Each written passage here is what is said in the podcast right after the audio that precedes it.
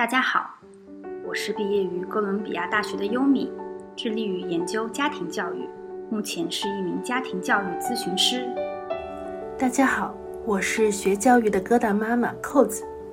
我有一对可爱的双胞胎女儿，目前是家庭教育的课程设计师。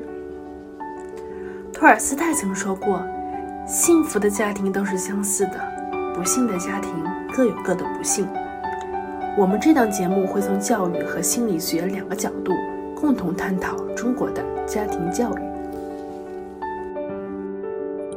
观其一生，作为孩子，我们可能深受自己原生家庭所带来的成就、人生影响；作为父母，我们在孩子成人前的教育之路，困惑与苦恼，不知是对是错。Neutral Up。会在节目中定期探讨当下不同家庭所面临的痛点问题，或邀请家长、或心理学家、或学校老师等。希望我们的节目给你的生活带来启发、思考、改变，让我们一同成长。听众朋友们，大家好，啊，我是家庭咨询师优米。大家好，我是 Pose。我们本期的播客主题是。考上清华，我的家庭做了什么？这是一个非常有意思的话题啊！为了我们一起来讨论这一次的播客，我们邀请到了两位啊清华的大学的毕业生啊天书和 Gavin 学长。那首先请天书和 Gavin 学长来和我们打一个招呼吧。大家好，我是天舒，我是清华大学七字班的毕业生，就是呃，二零一七年入学，呃，二零二一年毕业的同学，现在在哥伦比亚大学教师学院就读。好的，欢迎天舒。那盖文学长来跟我们做一下介绍。嗯，大家好，我是 Gavin，我是六字班，但是我是零六零六年入学的，所以就是比天书学妹。早入学十一年，哇，差的还挺蛮多的。嗯，我当时是入学是外语系日语专业，然后当时在学校是学了经济学双学位。嗯，后来毕业之后在美国乔治城大学读研究生，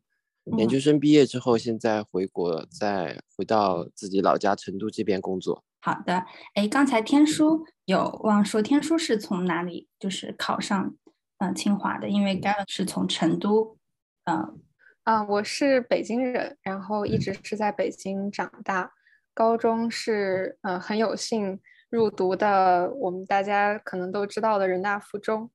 然后从那儿呃考上的清华，嗯，在清华读的是社会学。然后后来转了教育学的硕士，好，都好优秀，好棒。其实我们呃想要最开始问的问题就是，我觉得我们小时候啊，就好像中国的小孩小时候都会思考过，或者家长都会问你要上清华还是上北大。就是大家，比如说两位嘉宾还有扣子老师，就你们小时候真的会思考过说长大后要读清华还是北大的问题吗？哎，我要不先说说我，就是在 在座的不是清华也不是北大，我小时候是被人问过的。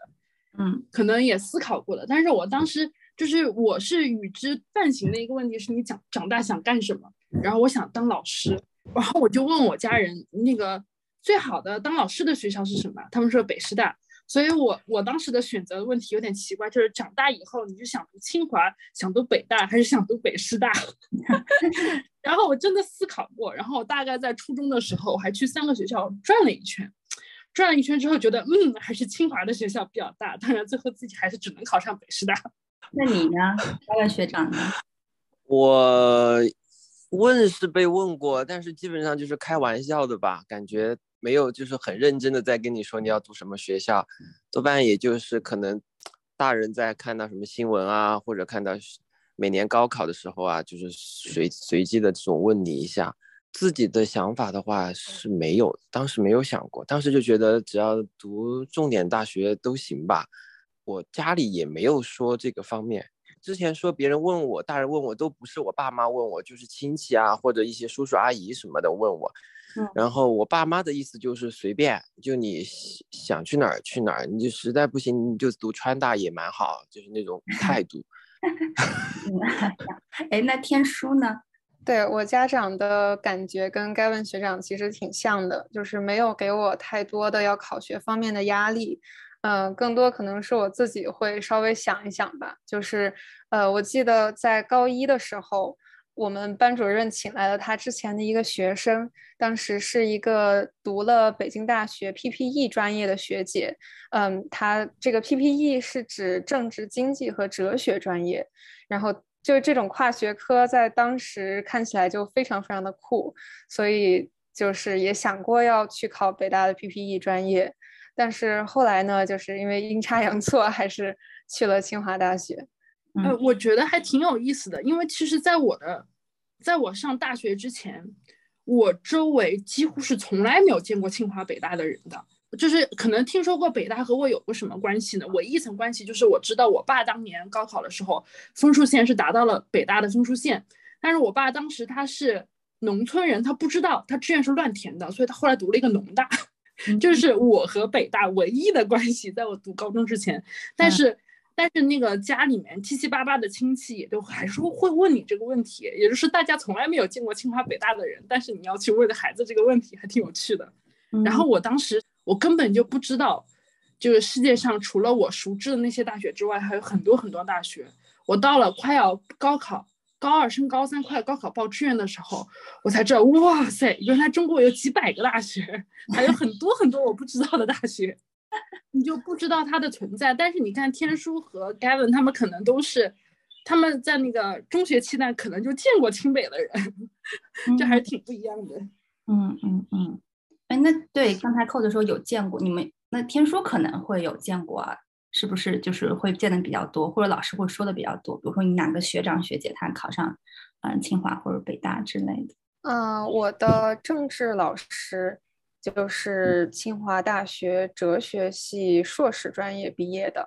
然后来我们那这边教课，然后他特别有意思，他是一个处女座的人，然后就显得非常非常的有条理，然后他整个人又是那种非常清癯的感觉，所以就给我们一种印象，就是清华出来的呃文科生都有一种仙气飘飘的感觉，对，这个是印象比较深刻的一个一个人。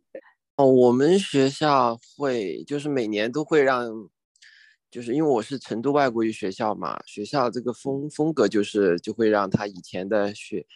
比如说他当时有刘亦婷这种类似的人，就出国的也好，或者是去读清北的好，就每年都会开这样的嗯活动，嗯，让以前就是读去的学校比较好的学长学姐都会回来开，然后有有时候像。有时候人特别多的时候，就会开早，就是全校早会的时候，让那个学长或者学姐上台跟大家讲一下。对，所以见到是经常会见到，因为嗯，城外每年还是有不少去庆北或者是出国的学生也挺多。好，那其实我们讲到这里还没有聊一下关于就是呃，很想可能听众朋友们也很想知道，比如天书呃，或者还有甘文学长是怎么样就是录取到清北的，是。呃，高考呢，还是呃保送，还是自主招生？就是什么样子的线路？可能呃，家长朋友们、呃，学生们也很想要了解。那网上说的那种鄙视链是真的吗？就是现在网上传的是，呃，保送的鄙视自主招生的，自主招生的鄙视高考的，网上流传的是这样子一个版本。那我先说吧，就是我是通过自主招生降分录取到清华大学的。所以就是实际上我的高考成绩并没有过清华的分数线，嗯，是因为首先呃可能我高一高二的时候还比较努力吧，所以就是成绩一直还在文科的这个轨道上面算是比较好的，所以就有了呃推荐到清华大学参加自主招生的一个机会，嗯，然后就是面试的是。社会科学实验班，嗯，然后非常幸运的得到了六十分的加分，所以就是通过这个渠道进入了清华。然后关于鄙视链的问题，就是总体来说，就是好汉不提当年勇吧，就不太认为这个鄙视链会有特别严重的影响，因为我们同学们也不会没事儿就问大家都是怎么考进来的，但是有一些同学就会展露出一些非常可怕的实力，就我们 在那个时候就会想起，哦，原来他是某省的状元，然后他确实不一样，等等等等，就比如我的呃本科时期的舍友。嗯，他是山东这个高考大省的呃理科的前五名录取到的清华，然后转了中文系，在中文系也是第一名，所以在这种时候就会感觉到，哦，这样的真是不一样。所以这个鄙视链呢，更多的是鄙视自己吧。嗯，我先说一下我是怎么进去的吧，然后我们再讨论一下这个鄙视链的问题。我是保送进去的，因为城外每年都有保送名额。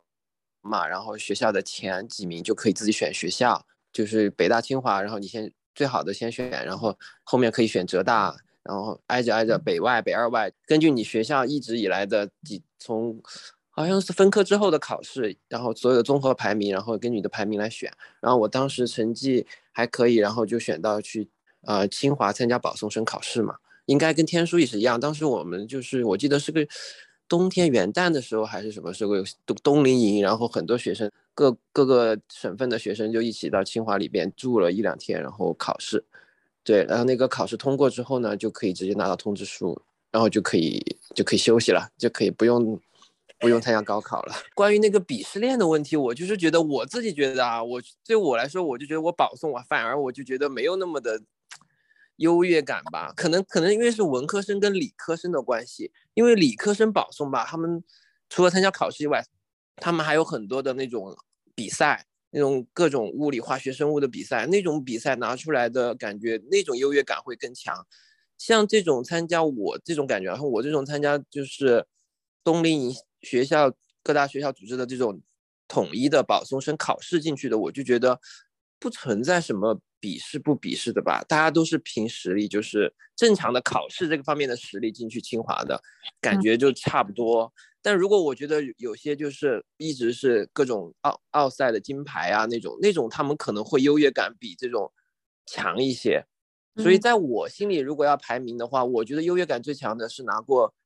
这种国际奥赛金牌然后保送的学生第一，然后再应该就是各个状元吧。然后再是这种普通参加考试，我觉得剩下的那些都是一样的了，没有区别。不管你是保送生考试也好，或者是这种嗯自主招生也好，当然学校里边肯定大家都没有这种，就是看实力学到了学校里边不就看实力说话吗？你就算什么学到进来的没有关系啊，你就只要是成绩够好，你考的就成各方面能力体现的更强，那跟你什么什么关系进来的，怎怎样进来的没有关系吧？我觉得嗯。嗯嗯，我同意盖文学长说的，就是没有什么，就是之前的这个影响比较弱，然后后面其实都是靠自己的努力。我之前是参加了清华大学的合唱队，然后里面其实有一些特长生同学，他们是非常非常优秀的，然后不管是在成绩、呃艺术方面的呃能力，还是社工方面，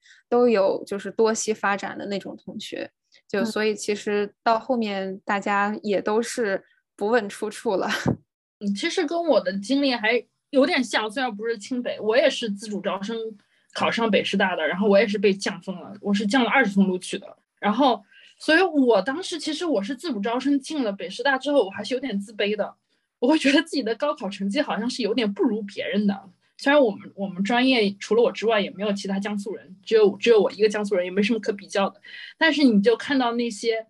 我也有可怕的山东舍友，还有可怕的河南舍友和可怕的河北舍友，就是那种高考大省出来的，就是我不知道大家能不能 get 我那种感觉。这些人就是特别特别会考试，然后你跟他这么在一起的时候，觉得哇塞，真的考不过那种感觉。而且他们是除了学习非常牛之外，他们干其他事情。干再多事情，他的学习还是很牛，你就真的能感觉出哇，在这些人面前是有些自卑的。后来也也就忘了你是什么录取途径进来的了。那我们这么看的话，网络上说的那个鄙视链，可能是有一半都是谣传。是的，是的。刚才其实扣子也有聊到，其实每个学校也都有一个鄙视链吧。就比如说，哎，就会一些一本类的，比如说北二外或者北外，他会往上看，可能北师或者是人民大学；再往上看，可能是清北，会有这样子。学校之间还会有一个鄙视链，虽然清华和北大之间好像也有啊。就我认识的清华、北大同学，各自好像学校聊起来都会有一种，呃，就是说，哎，我们学校怎么怎么怎么样好啊？你们学校怎么样怎么怎么样不好？我觉得也会有这样子的一个一个链条所存在。那呃，就是我们继续讨论，就是可能呃，如何就是录取到清北的这样子的一个话题，就一个大。白话问题就是你你们觉得考到清北非常难吗？因为其实大家其实好像都是在呃成绩上，无论是高一高二或者是在自主招生前或者保送前，你的成绩都是非常优秀的，就是在整个班级或者年级或者全校来讲，那你自己会觉得自己是属于天才类型的吗？嗯，我的话我。不觉得我是天才，因为说实在的，就是从高中一直到大学，身边可以称之为天才的同学实在是太多了。就是我的那点成绩，可能只能是说是小聪明吧。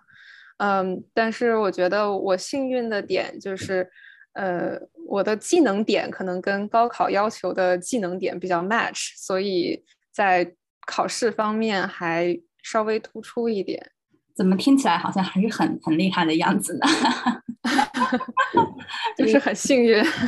你初中是人大附吗？我初中是北京理工大学附中。哦，那你有没有听说过那北京的坑班？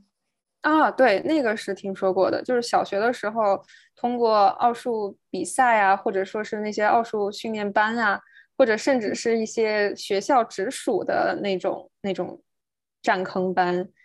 然后去赢得进入重点中学的名额，这个是有的。那那你当时有参加过这种吗？没有，就所以我不是天才嘛。天才的同学早在初中就被 挖走了。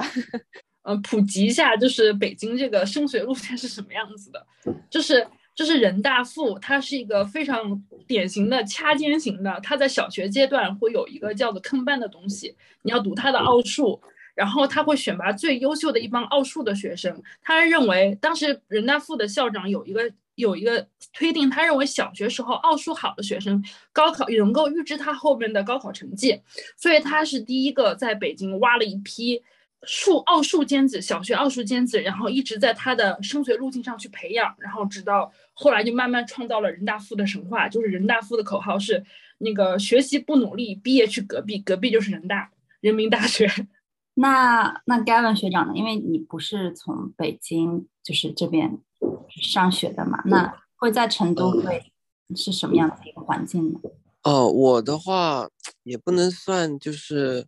我觉得感觉就是文科生吧，你就没有什么天才不天才的那种特别明显的区分啊。因为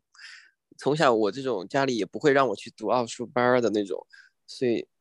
数学的话，也就是说，就就考试这方面还行，但你要说真的有那种特别厉害的那种去参加奥赛的能力，感觉自己也并没有。嗯，一直就是感觉也是考试比较厉害的那种吧，反正把考试这一块应付的比较好，就是能舒怎么舒服点儿就怎么舒服点儿，没有说要多么刻苦努力的那种感觉的人嘛，所以才会保送啊。像我们学校最牛的，其实我们当时那一届最牛的那个学生是没有参加保送的，就他就觉得我这么牛，我也我就再读几个月呗，然后我就去高考了呀，我可以考状元呀，我可以冲状元啊。就我们这种，我这种反正我不知道，我这种就是能轻松点儿就轻松点儿，就这种想法。所以呢，就属于就是小聪明，然后能偷懒，会偷懒，然后所以就这样的吧。那难不难？其实我当时一开始。嗯，从小也我就说我没有考虑过嘛。其最最接近一次开始考虑就是要选学校了，因为保送要选学校，我的名次是在前面。当时还很认真的和我妈讨论过，就说要不要选别的学校啊？清北万一去了，就万一被刷掉了，不是还得参加高考吗？我这不是我的这个偷懒路线就不行了呀，断了呀。我如果选浙大啊，这种是不是就浙大？我觉得我就应该百分之百能过吧那个考试。就那个保送生考试，而且他们也说，就浙大刷的概率会低很多。嗯，然后还有人大这些，反正就相对来说，去其他学校，除了清北以外，其他学校你的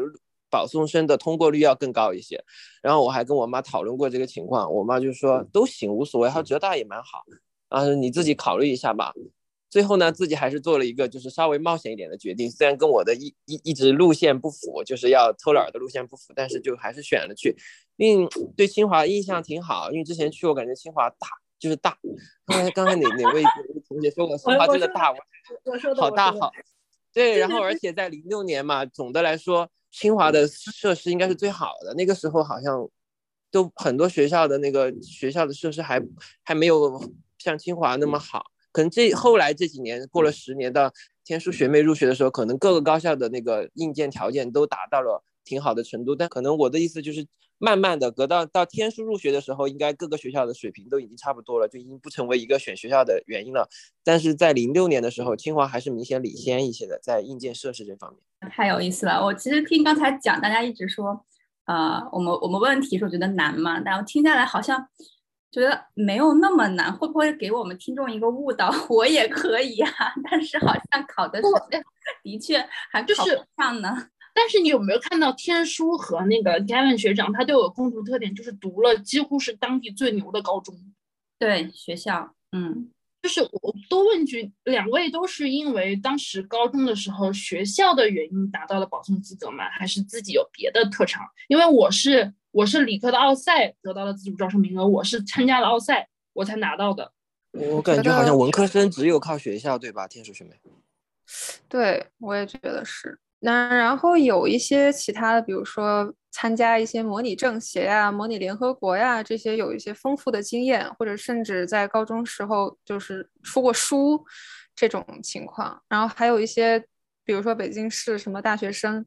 作文竞赛也有拿过一等奖，就有一些呃比较局限的这种这种比赛可能会拿到一些加分吧。对，反正我的话就是全是看学校，就是。我们学校一直有这个保送的机，这个一个机制在嘛？对，所以就是，而且我们当时外语系也是真的挺多，各个地方的外语学校，天津外国语学校、南京外国语学校、杭州外国语学校、上海外国语学校的保送生都很多，外语系很多这样的学生。这么看的话，就是这个升学路线，就是读了一个当地最牛的高中，然后。然后一半靠自己，然后一半还靠着学校牛，然后就托举得到了清北的一个保送也好，自主招生的机会也好，然后就有这么一个机会摸到了清北的大门。嗯，对对对，对我们这个就感觉就是学校如果真的是比较好的话，确实能省一些省一些功夫吧。至少像我这样能偷懒好几个月呢。嗯，就是一直在用偷懒这个词，我就感觉好像很轻松一样。对，这话就带到下一个问题，就是我们一直在聊，可能就高中这个学校，但是你要往前看，你考到这个高中也不容易，或者你从小学考到某一个初中，再到这个高中也不容易。那呃，两位嘉宾，就比如说从小你们家人会在学业上给到你们的压力会很多吗？从小学希望你考到一个好的初中，那初中你希望在你考到一个好的高中，这样你才之后可以在高中的时候。因为学校的关系会稍微省事一点点，当然你自己的成绩也要足够优秀。那家人会从小设立这样子的一个升学路线吗？或者他的压力会给的很大吗？那个我家里的话，我刚才说了哈，我爸妈就不太不太在乎这一块儿，就是对成绩这一块儿，他觉得你只要就是嗯不要差到被请家长，天天让我去学校跟老师对对对抗就可以，就其他都都没关系，你只要就是。能能我能让爸妈就不要去学校丢人，其他就无所谓了。然后我爸妈其实，在比起成绩以外，他们最看重的还是就是那个怎么说呢，待人接物吧。我小时候被教育的最多的就是，可能去别人家做客，礼貌礼数做的不好，或者是给别人小孩之间的产生一些矛盾啊，自己因为我小时候脾气比较不好，就要打架什么的。然后对。就这一类是被教育的最多的，而且挺频繁的。我小时候，别人以为我这种成绩挺好的学孩子，应该从来就不会被家长教育吧？就甚至不根本就不会重话都没有吧？但其实不是，我是经常会被打的那种。好，我爸妈的原则就是，就是你不要做一些对别人产生不好影响的事情。嗯，就然后你做了这些行为，他他们就不能原谅。然后其他情况，你成绩不好，你只影响你自己的话，他们好像觉得无所谓。就首先希望他们还是希望我做一个就是社会性比较好的人吧。然后这是他们最关心的第一点。第二点就是我从小好像是就是不不是很爱体育运动吧，就身体也不是那么的好，就是经常容易感冒啊什么的。然后我爸妈就会你说要激的话，可能就激我去参加什么各种运动班吧，强迫我参加游泳班、篮球班，然后。那个田径班什么的，这些就是都是被强迫去的，然后还不能不能不能逃逃课，逃课就因为这些逃课也是被教育了很多次，因为我很不喜欢去这种这种这种这种训练班，对，然后其他的那种补习班就从来没有过。其实我还挺想去的，我都跟我妈说，哎妈，我不能，我不想去打篮球，你给我报个什么补习班吧，那那种我觉得轻松点。我妈说不行，你要报那就额外的，你自己去了跟我无所谓，你要去你自己去，但你那个篮球必须必须去，必须得去啊，就这种态度。对，就好像该文学长的家庭更注重人文教育，还有真正的素质教育这一块儿，我觉得的确好像在学习上不会特别的去给到你压力，可以这么说。嗯，我。我有个问题，会不会是你的学习本身就已经不太让父母操心了，所以你你妈妈才能够至少能达到她的底线要求了，所以妈妈就会，哎呀，这这东西放放无所谓了，那就先去积积别的吧。对对，我觉得这当然也是一个原因之一，因为我一开始也说了，我妈的底线是我的成绩不要差到让她老让老师天天找她麻烦，就只要老师不找她，她觉得就已经到达她的。他就满意了，对，我不知道这个程度算低还是怎么样，我觉得反正不算高吧，就是是这样。当然，他也肯定有时候还是会关心一下我，就是下滑，他还是会大概问一下。如果比如说明显成绩你本身可能是多少，你最近不好了，他还是会大概问一下。但总的总的来说，好像也你说的那个原因也是有的，因为我确实成绩好像都都还行，都还可以，所以他可能重心点就就在机旁其他地方了。我还是很赞同他那一点的，因为我确实，我现在回想起来，我小时候这个社会性真的有点差，就是跟人相处有问题的那种，你知道吗？如果他从小不是这样很严格的要求我，很严厉的批评我的话，我可能这个东西可能真得到社会里边被社会毒打之后，你才能改，就真的有点好胜心过强，然后以自我为中心，这个这个观念是从小是有的。当然，这种这种这样的心态，我觉得对我成绩也是有。关系的，就是因为我这样子的好胜心过强，所以我是自己都不允许自己成绩太差的一个状态。这个这种性格吧，我觉得对我的成绩是有好的帮助，但是确实在我这个跟人相处方面是有很大的毛病的。这就是其实有根源到一个家庭的教育上，其实它就分好多种和好多类。就从小看这个孩子的性格，其实好像学习就是其中的一部分吧。就更加注重对于你出入社会之后的这样子的一个人文教育，其实是占比更更更重的。那天书呢？嗯，我我觉得我爸妈其实呃也比较重视我各个方面的培养吧。就是在运动方面，他们也给我报了乒乓球的呃训练课，然后还会去呃报一些那个钢琴课。对我们之间，可能我妈妈唯一唯唯二。打我的这个其中一次，就是因为我不好好弹钢琴，对。然后在学习这方面，其实我觉得压力是以一种很奇怪的方式传递给我的，就是我妈妈她从小是第一名。然后虽然她不怎么激我，但是她也偶尔会讲一讲她差一点考上北大的事迹。就是她小的时候，呃，优秀到什么地步呢？就是会在会在学校贴他的海报。嗯，所以就是听着这样的事情长大，我觉得可能也对我的学习有某种促进吧。在某种程度上，我也是自己激自己的那种感觉，就是我的好胜心可能不表现在。跟人起冲突上，而是自己暗戳戳的去做一些努力，然后就是很典型的一个事情，我现在都记得，就是呃有一次考试，可能我得了第二名，然后跟第一名可能就差一两分，然后我过卷子的时候发现我有一个题老师可能判错了，然后可能扣了我一两分。我我其实这种情况下，第一、第二名都没有什么关系嘛，就是把自己学会的、学不会的都搞清楚就好。但是我就跑去找老师给我改分，然后最后成绩单上就是显示的是我是第一名，所以对，就是这个方面还挺典型的。嗯，然后 Gavin 学长提到的人际交往方面，我父母其实并没有太多的在这方面给我一些促进和督促，以致可能我到了大学以后，社交水平还停留在初中阶段，在后面可能是自己意识到有这样的问题，然后再进行一些学习和弥补的。这个话题也也其实还蛮有意思的，我社交。其实这个我觉得还是来自于家庭教育会比较多，大家觉得，比如说可能甘文学长就家人觉得这方面就很重要，所以从小就会很抓这一块儿。然后可能天书是，比如说家长觉得这方面自然而然，可能你进了社会慢慢就学会了，不会觉得这是一个很大的问题，所以没有说很注重，或者是本身可能家庭家长的社交，或者是他们其实本身也没有说非常的扩大化。比如说，我就感觉好像我们家，我从小，我我我的父母天天都在请别人吃饭，就来家里，就天天家里都要来不同的人，好像自然而然你就会有一种社交的功能。你因为这些，比如说比我爸爸年纪低的叫叔叔，大一点的叫伯伯，就是你从小就是在耳濡目染，你就在学习这些社交功能，可能就感觉这不是一个很大的问题，好像和家长的一个社交。或整个家庭所带来的给到孩子的也是可能比较重要的吧，或者是比较自然的。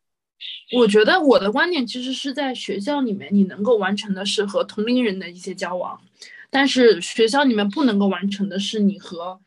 比你长辈的人，和比你更年幼的人，和更年幼的可能稍微容易一些。但是与与你更长辈的那些人的交往，其实是很难发生的，很很难自然发生的。然后和陌生人的交往，也是学校这个环境里面很少遇到的。嗯，但这个就肯定是需要家庭去补足一下。但是你家庭能不能补足，其实要很看父母他本身的社交关系。我感觉这个真的是需要很多的训练，或者是耳濡目染。如果家庭没有说是给这方面的有这方面天赋的 家庭成员的话，可能性格内向的同学到社会上真的是需要很有意识的去进行一些训练。我就是在美国这边，嗯，就是意识到哦，原来自己原来那样只学习真的不行，然后在面对自己社交方面的各种各样的困难的时候。然后还去找过一些就是心理咨询方面的帮助，然后才能说是自己给自己上情商课，把这一块给补补齐的。聊到现在，我觉得我们说家庭教育嘛，我们到现在有个问题没有问，就是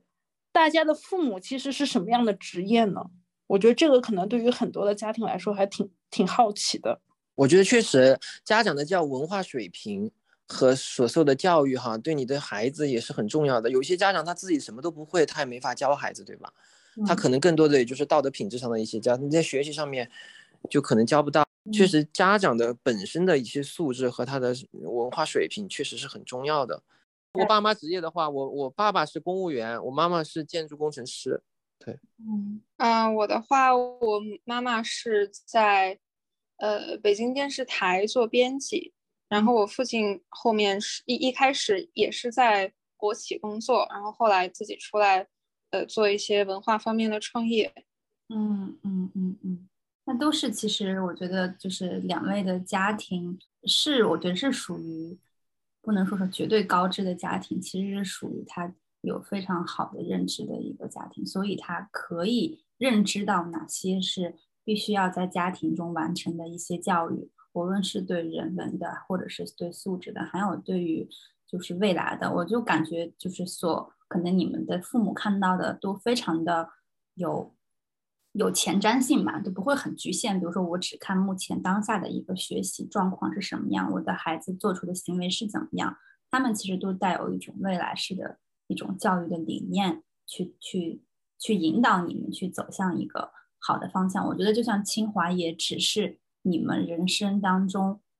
可能过去的一站而已，我并没有感受到，就是说你们的父母从小就说我的孩子一定要考清华，我的孩子一定要怎么怎么样，我们就朝这个目标，就从呃小学一年级就要开始往这个目标去前进。好像我在听完都不是这样子的，而是他们只是给你们建立一些好的生生活的一些习惯，或者是一些学习的习惯，或者是人生未来的方向目标，他们其实在有在帮你们去掌舵。有在帮你们去引导，我觉得这个是家庭教育中能够给到的最大的一个支持了。好，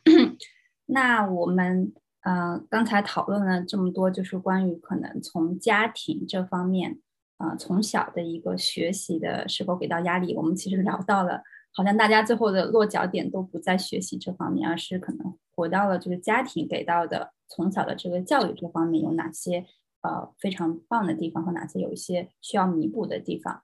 嗯，那我们继续探讨关于可能学习这一块儿，然后我们再可以呃探讨关于就是家庭给到整个就是你成长经历的呃比较呃重要的一些影响吧。谢谢大家收听第二期考上清华，我的家庭做了什么上篇。这一篇我们主要讨论了两位清华毕业生如何考上清华的成长经历。下一篇我们将就两位清华毕业生中学时代的学习和家庭教育方面的经历进行讨论。请大家关注我们的频道，不要放过下一次的放送哦。